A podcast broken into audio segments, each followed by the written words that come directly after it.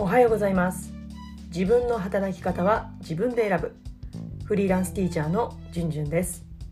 現在教師自分ビジネスのオーナーの二足のわらじを履きながら自分の働き方生き方を選択する中で気づいたこと学んだことを YouTube、ポッドキャスト、ブログなどを通じて発信活動をしています。皆さんいかがお過ごしでしょうか？週の半ば水曜日です、えー、疲れがたまりますよね。最近やっぱりねこう寒くなってくるとうんまあ定期的にねサウナはよく行っていたんですけれどもいや本当に無償にサウナに行きたくなるうんあのそんな季節になったなと思ってます。本当ねしっかり温まってうんもうできればね半日ぐらいうんサウナに入ってね、えー、リラックスする時間が欲しいななんて思っている今日この頃です、えー、今日のテーマなんですけれどもあの老眼の方へおすすめ最近重宝しているもの5選というテーマでお話をしていきます。まあね若い方には老眼って一体何ですかっていうところなんでしょうけど私ねずっとこの視力には自信があったんですよ。うんまあ、親からいただいた大事なね目ですから大事に使ってきたつもりなんですけれどもやっぱりこう遠くを見ることは本当にあの何の支障もなかったんですけどもやっぱりこう40代過ぎてぐらいからあのご飯を食べる時に白いお米がこう手元にこうね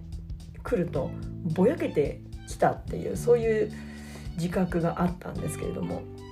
まあでもこれでこうタブレットとかスマホとか、まあ、そういったものを本当にもう四六時中見ている生活を繰り返す中でいやどんどんどんどんね白く、うんまあ、老眼ですよね。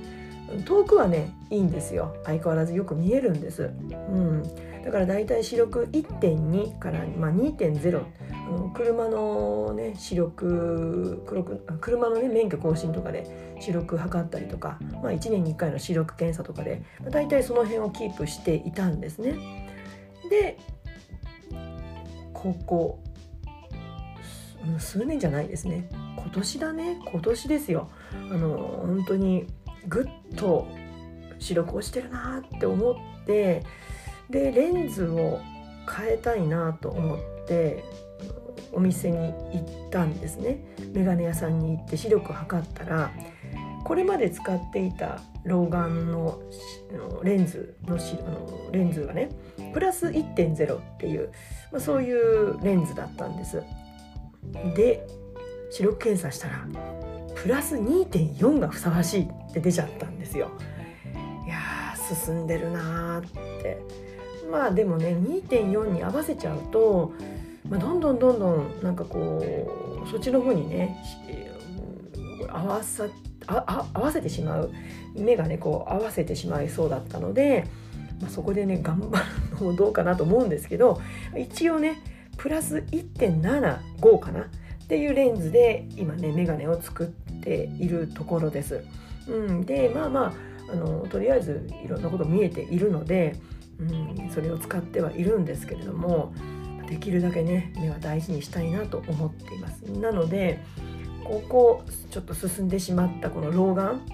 で私がね最近重宝しているものを5つ選んでみました。もしね老眼でちょっと見づらいなーなんてこうね悩んでいらっしゃる方がいたらもしかしたら参考になってるところもあるかもしれないしもうすでにやってるよとかあるかもしれません。もしね私が言っている5000以外にこれいいよっていうものがあったら是非ねあのコメントでいただけたらめちゃくちゃ嬉しいです。では5つ紹介していきたいと思います。まず1つ目です。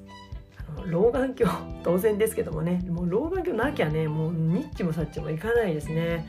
もうスマホも見えない。だからあのこの間仕事に行く途中で眼鏡を自宅に忘れたことに気づいてもう近くのお店で、まあ、朝ですからねやってるお店も少ないんですけれども、まあ、でもね駅の売店というか小さなお店でね老眼鏡を見つけたのでそれをとりあえず買って学校に行ってもう事なきを得たという時があったんですけども、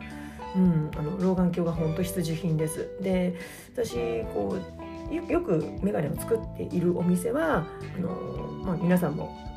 使っていらっしゃるかもしれませんが JINS っていうお店を使っています。で、まあ、 JINS の良さは、まあ、値段が比較的安いということですよね。うん、あとはあのレンズをノーマルにしておけばあのレンズ代かからない。であのブルーライトとかってねだかそういうのを入れると多少値段が上がったりもするんですけども、まあ、私そこまでしてないのでノーマルで使えば、うん、普通のレンズなので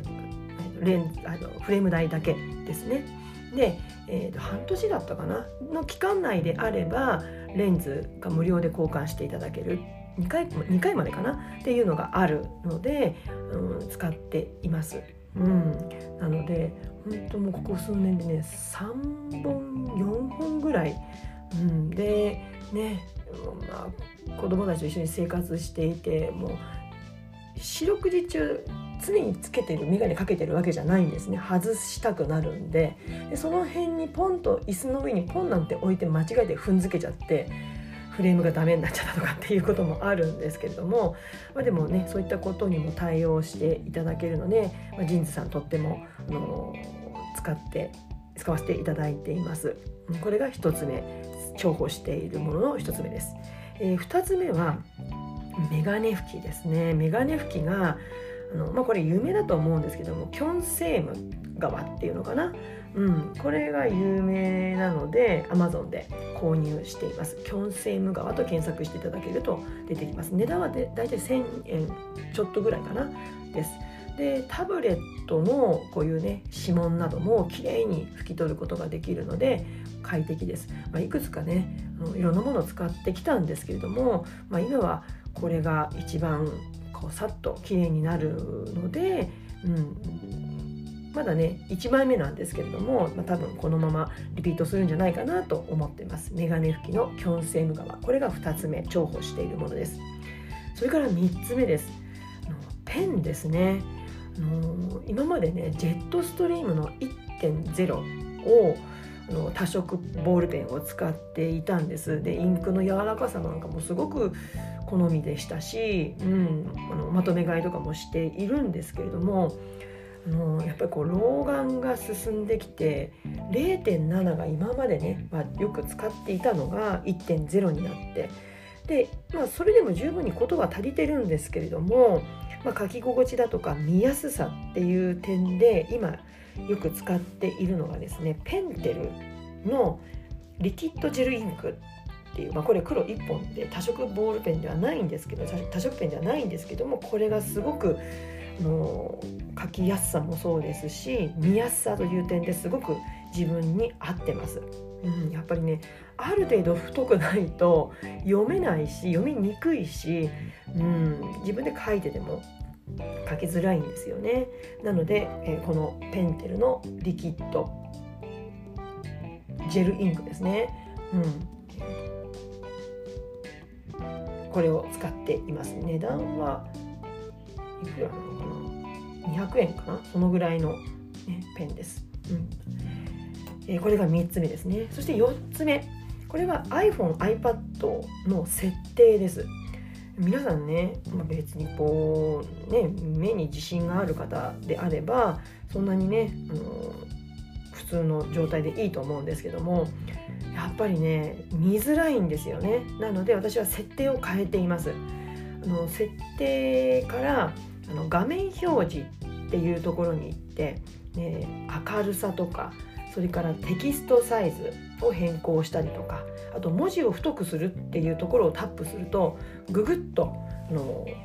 太く文字がなるんですよね。でテキストサイズも小さいところから大きいところまで変えられるので、うん、比較的大きい方で設定して見やすくしていますこれは iPhone も iPad も同様ですだからあの視力に何の問題もない方が私のねタブレットを見るとうわ太っとかってねうわ大きいなんていうふうにおっしゃるんですけれども私はこれがとても、うん、ベストな状態ですね。うんで、えー、最後に5つ目です。えー、これはね、うんまあ、やっぱり紙の本ですね。読みたいんですよ。紙の本読みたいんです、うん、表紙もねこうデザインを凝っているものもあるし紙質手触りもねすごく好きなんですよ。だからまあそれに惹かれてね買ってしまうこともあるんですけどもやっぱり読みやすさっていう点で文字の大きさが変えられるっていうところで私は Kindle を最近はよく使っています。うん。でうんやっぱ紙の本だと背景が白っぽいクリーム色っぽいっていうのかなじゃないですか。でも Kindle だとあのあアプリの方の Kindle です。はあの背景が変えられるんですよね。ページの色を私は今黒に設定しています。あとは、えーと、文字の感覚であったりとかっていうのを、まあ、レイアウトっていうところからどんどん変えられたり。あとは文字の大きさで、まあ、フォントだとか、まあ、あと私はゴシック体を使っているんですけれどもその方がね明朝体よりも見やすいんですよねなのでそういうところで調整して、うん、自分が見やすい、文字の大きさで、え、Kindle を本を読んでいます。ただねあのあまり大きいとこうページをこうスクロールする回数が増えてしまうので、あのー、この老眼鏡をかけてで背景を黒にしてで Kindle で読むと字が小さくってもあの文字の色が白なのですごく映えるんですよね。なので文字を小さくしてもあの読みやすいです。まあ、もちろん目が疲れたりもするんですけれども、まあ、なぜ小さくするかっていうとこうできるだけ、ね、その紙面の中タブレットのその1枚の中に文字がバッと入っているとあのなんかこう内容を把握しやすいっていうんですかね、うん、なので私はそういうやり方をしています、うん。えー、以上ね5選お話をしました、えー、今日はえ老眼の方へおすすめ。最近重宝しているもの5選についてお話をしました、まあね、これ以外にもねもしねあの皆さんが工夫されていることとか使っているものがもしあったら是非教えていただければ嬉しいです、えー、今日の内容に関するご感想ご意見お待ちしています。また学級経営や教師のメンタルヘルスえ働き方に関する悩み相談も受け付けていますので、えー、一人で悩まずにぜひ私でよければ声をかけてください。お茶会などもやっていますので、まあ、そういった機会も利用していただければと思います、え、そういったメッセージやコメントは LINE 公式からお送りください。またインスタグラムも、え、力を入れて情報発信しています。このポッドキャスト YouTube でお話ししている内容を画像と文字で端的に発信していますのでぜひチェックしてみてください。リンクは概要欄にあります。それでは次回のポッドキャスト YouTube まで。Let's have fun! バイバイ